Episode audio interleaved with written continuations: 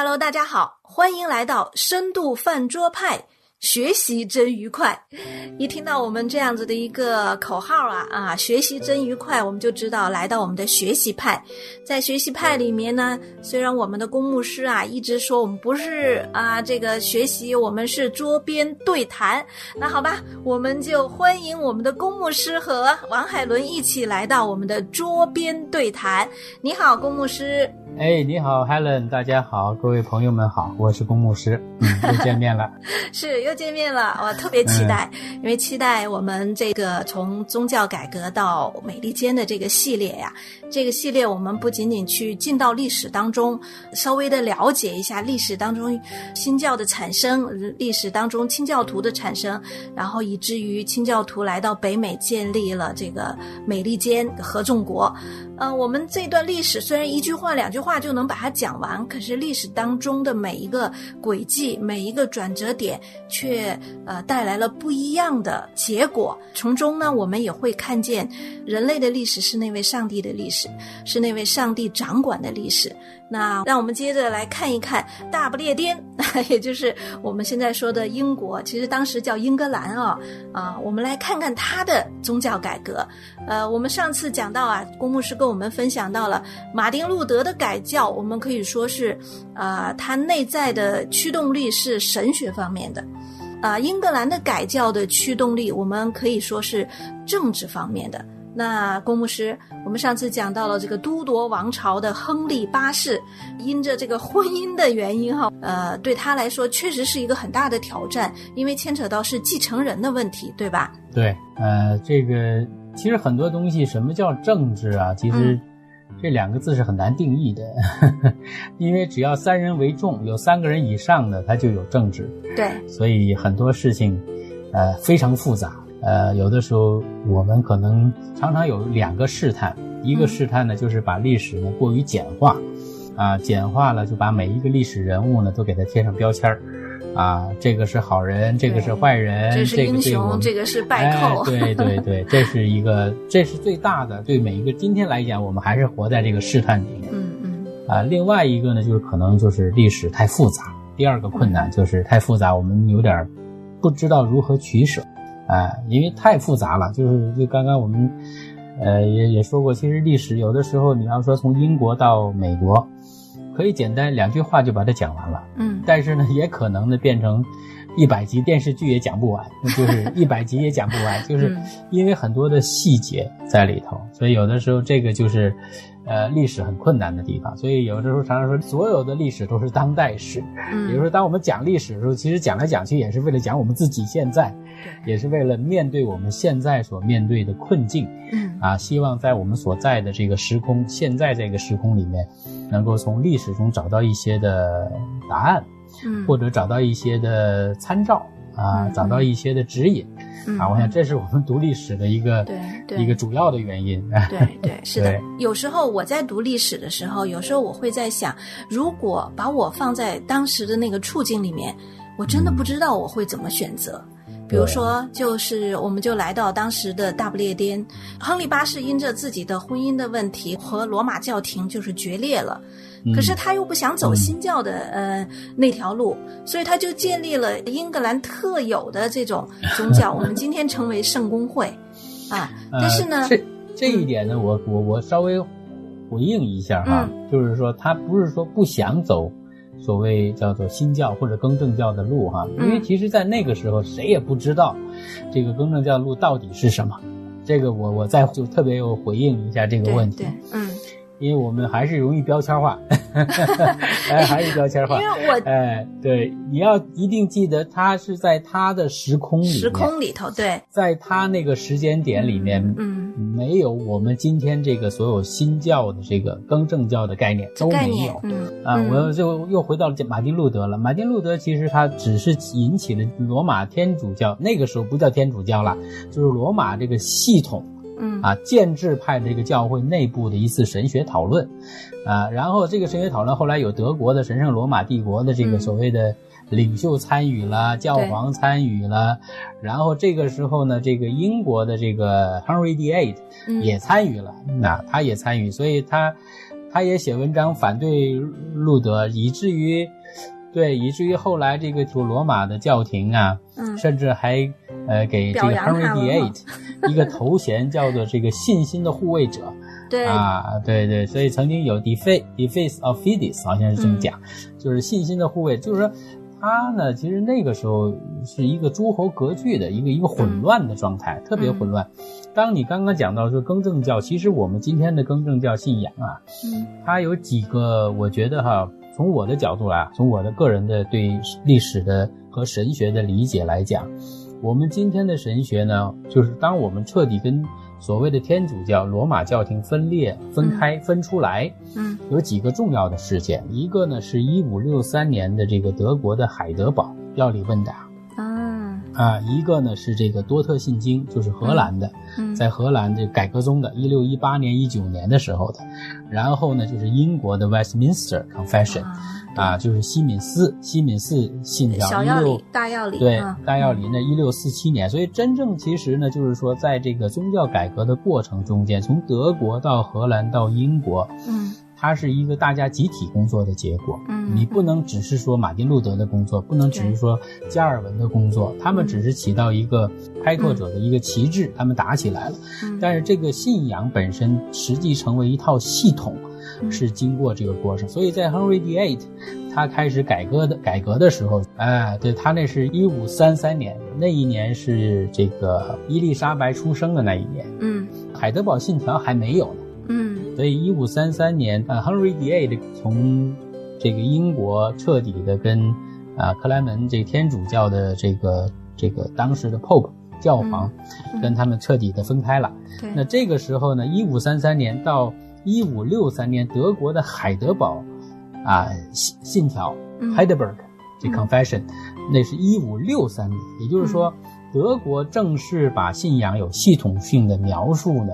嗯。是在这个英国，呃，Henry VIII 跟教皇这个分手以后三十年才有的，啊，也就是说那个时候 Henry VIII 他不可能知道这些后面这些东西。嗯啊，所以那个时候对于 Henry VIII 他来讲，他本身也是神学家，因为这个 Henry VIII 嗯。是从小就受很系统的神学训练，所以他的拉丁文和法语，他的法文跟拉丁文是那种嗯非常顺畅的非常流利的呃流利的拉丁文跟法语，所以他受了非常好的教育在这方面。但是，呃，很有意思，在他那个时候，我当时受神学训练的时候，他要求了解教会的法典 （the canon law，呃，啊教会的这个系统、教会的等历史。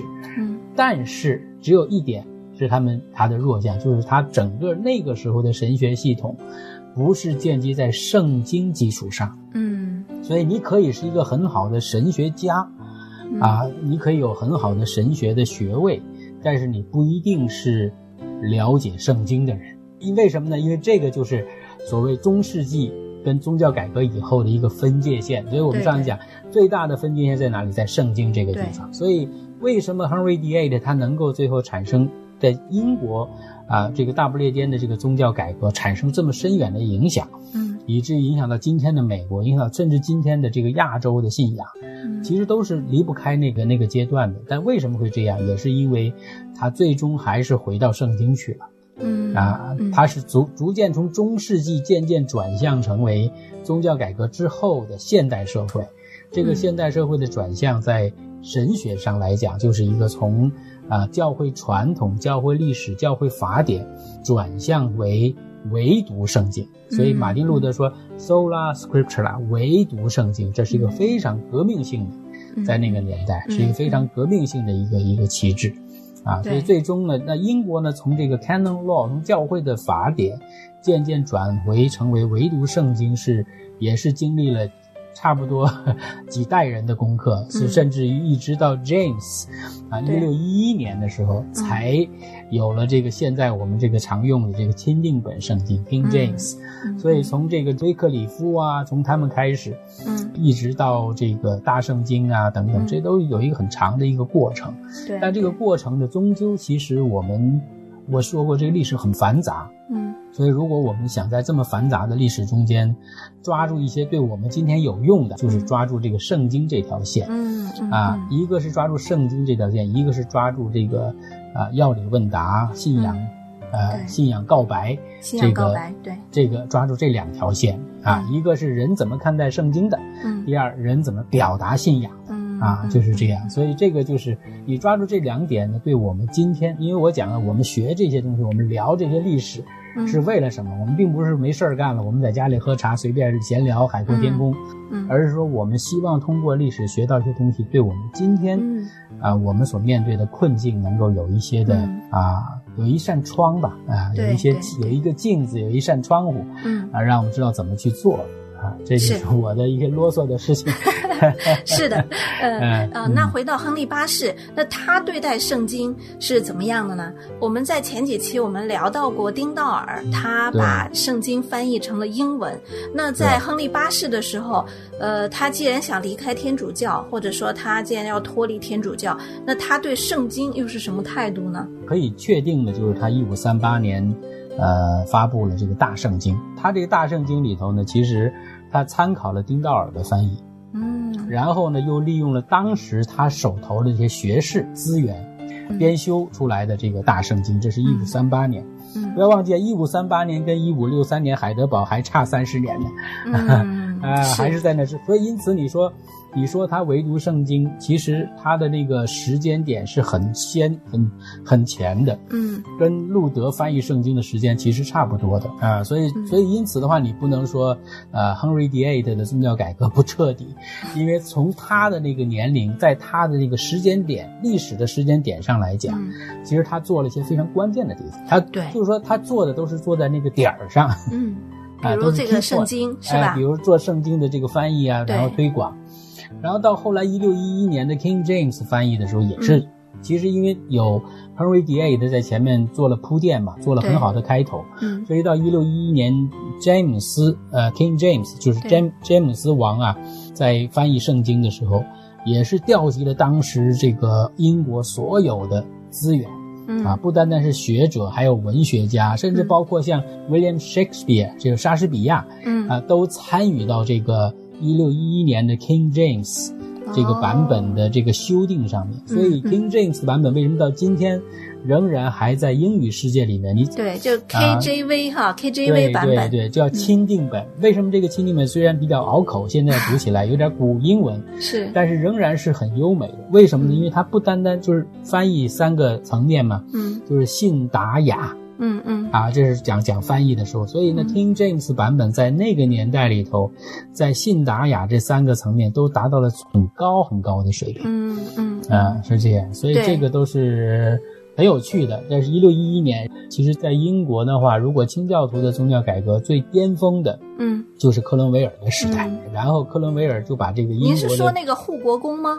对尔，对对对，啊把那个 把查理砍头的那个那个那个那个护国公。嗯，而英国真正的辉煌，差不多就从克伦威尔那时候开始。嗯嗯。然后一直再到在十八世纪初啊，一七几几年的时候，这个加英国就没有经过这个法国式的这种大革命、嗯嗯。啊，所以英国就成了一个真正富强的国家，在那个时候。所以有的时候也是你看这个进程啊，信仰的改变嗯。带来整个社会的改变，嗯嗯，然后带来文化的改变。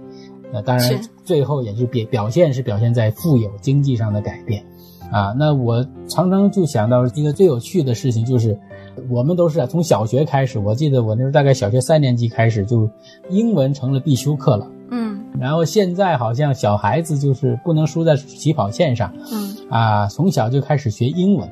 啊那这个事情实际上，你要是这个呃要一路回溯回去的话，是跟呃 Henry VIII 的宗教改革是有息息相关的 啊。如果没有 Henry VIII，没有大圣经，没有 King James，、没有约翰卫斯理他们的宗教新复兴工作，嗯嗯那今天世界上可能学什么语言，我们还不知道呢。嗯，对，啊，英语成了世界上最流行的语言啊，是跟当年这个整个宗教改革和清教徒运动嗯有直接的关系。就是说，它这个这个语言的变迁、语言的使用，呃，它涉及到一个文化的传播嗯。啊，文化的传播其实也涉及到信仰的传播。嗯，那为什么英语会成为一个普世性的语言？嗯。其实是跟当年清教徒和这个卫斯理的这个寻道运动 Methodist，嗯，然后加上这个美国的大觉醒运动，这些都是联合在一起的，对，以至于让英语成了一个世界上代表着啊、呃我们不说先进文明吧，但是嗯。代表的是一个最通行的嗯呃一个文明啊，是这样。嗯所以如果如果没有基督教文明的影响的话，那今天我们可能。呃，如果回到中世纪的话，可能我们要学的是拉丁文和法文，是 是。呃，对吧？对，那龚博士，您刚才就呃一溜烟儿的就跑得特别快哈，我们还是回来一下，就是一下子把几，个世纪的事儿，聊天嘛，聊天就是这样。对，对聊天，所以咱还能转回来，所以我们这叫圆桌会议，就是随时能回来。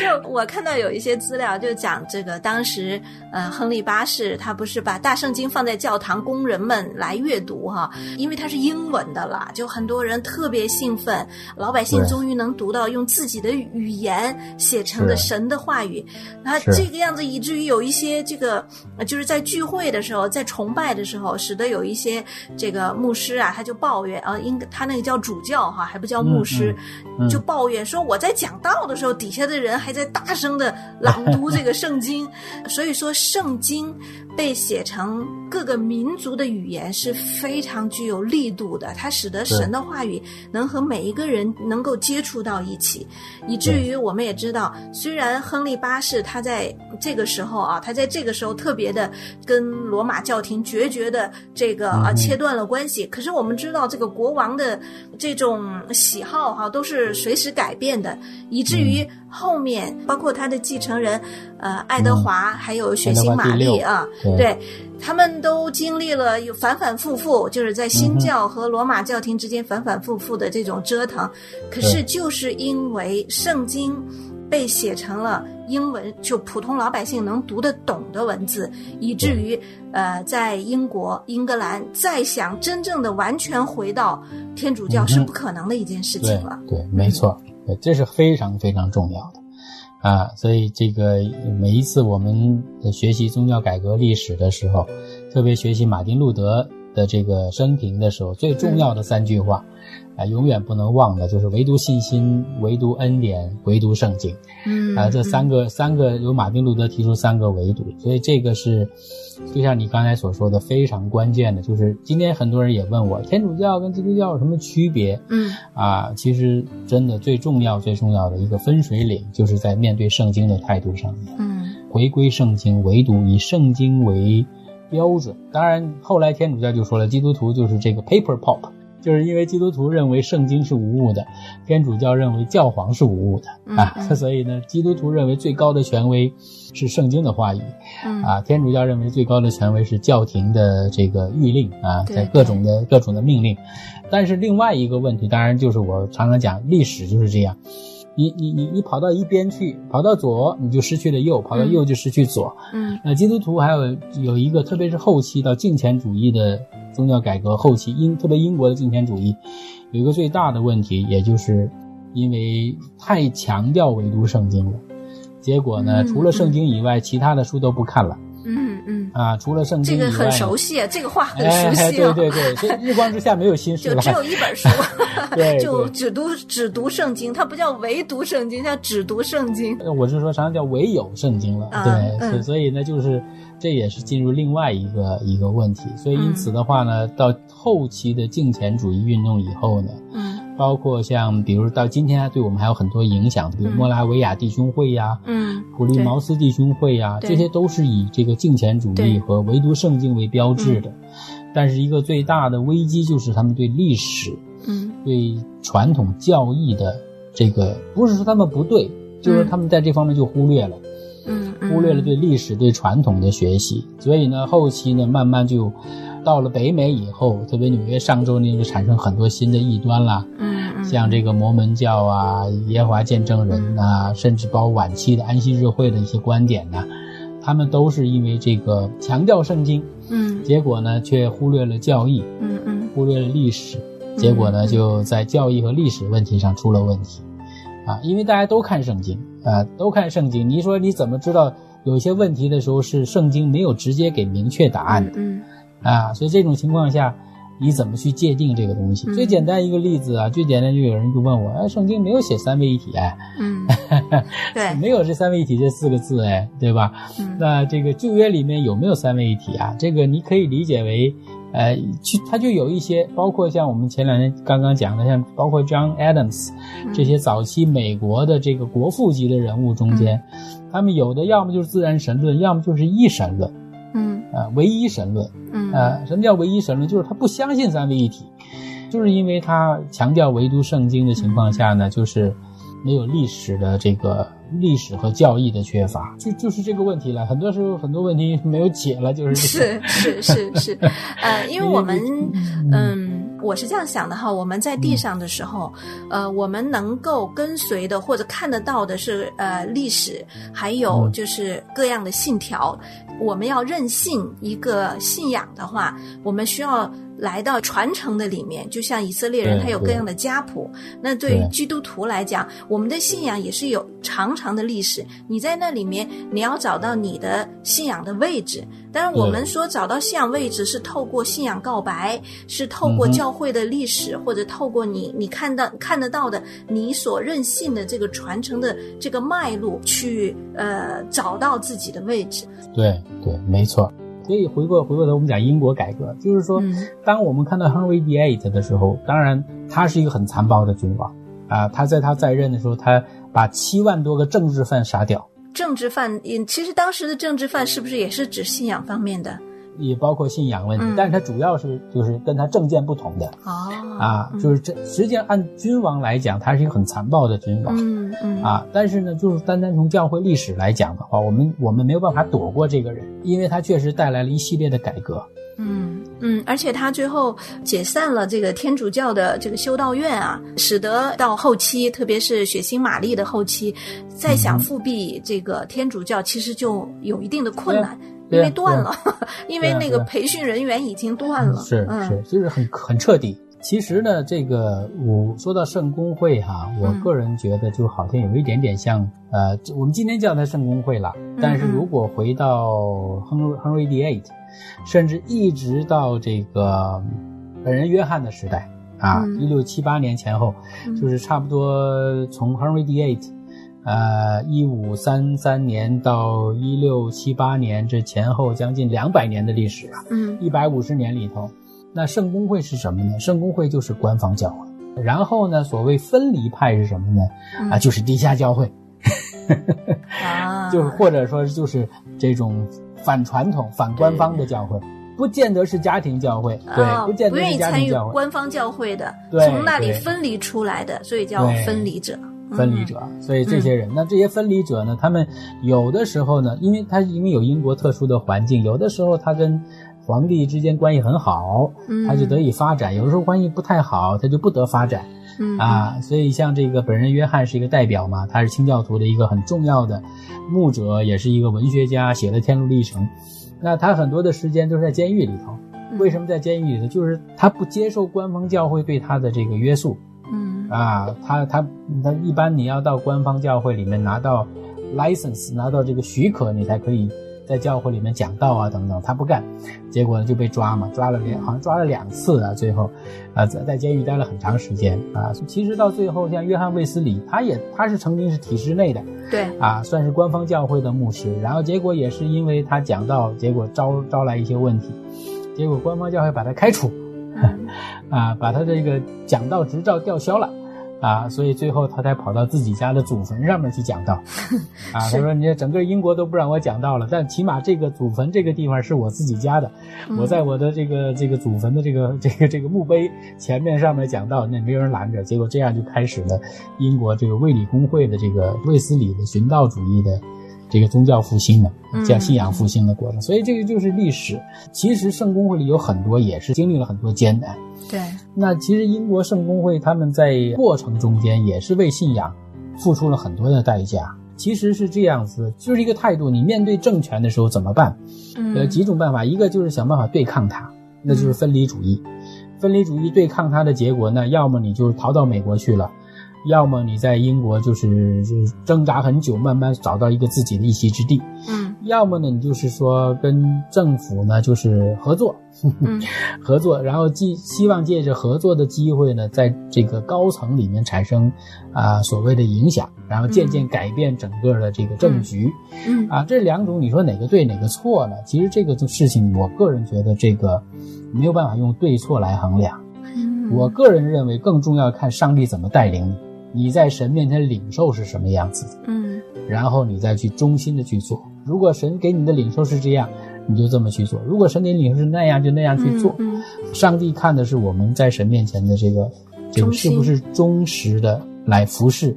神给我们放在那个空间里。如果上帝今天就把你放在那个位置上，比嗯如说，如果你今天把你放在克莱麦的那个坎特伯雷大主教的位置上，你要做什么工作，对不对？嗯 你要想这个问题，而且关键是这样，你有些事情并不是说你能改变的。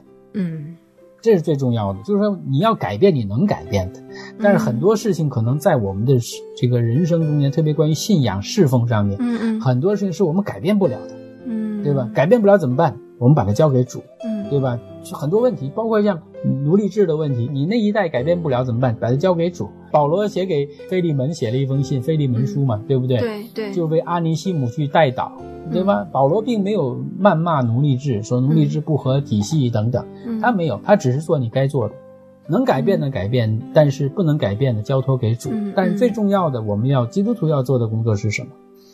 是要改变人心，嗯对吧？如果人心不变，你只是改变一个政治方面的政策制度，那就是换汤不换药。嗯嗯对吧？所以 Henry VIII 他的改革，其实我觉得最重要的贡献还是在大圣经这个事情上。嗯嗯哎，是这样。然后啊，但是他改革的目的是什么？可能就像我们所说的，可能并不那么高尚。很多历史人物、很多历史事件的，可能最开始的目的不是那么高尚的，嗯不是那么神圣的。啊，他就是为了能够有一个儿子能够继承他的王权。嗯啊，那他跟教皇掰呢，也是因为教皇呢，我们上次讲过，这个教皇哎拉偏架，而且呢，教皇要干预，一个是不够客观公正，一个就是干预，引起的这个 Henry VIII 的不满。嗯所以这样的例子，其实我我想到 Henry VIII 的时候，有时候我想到呢我们中国历史，我就想到康熙康熙皇帝，嗯，那公牧师说，他从亨利八世想到了一个例子，那这什么例子呢？我们就留一个悬念，因为啊，我们深度饭桌派是周周见，我们下一集节目呢，一定会给大家带来公牧师的例子。好的，那今天我们就谢谢龚牧师带给我们的分享啊，谢谢龚牧师，谢谢再谢谢见。Helen，嗯，拜拜。亲爱的听众朋友们，您现在收听的是由王海伦为您主持的《深度饭桌派》。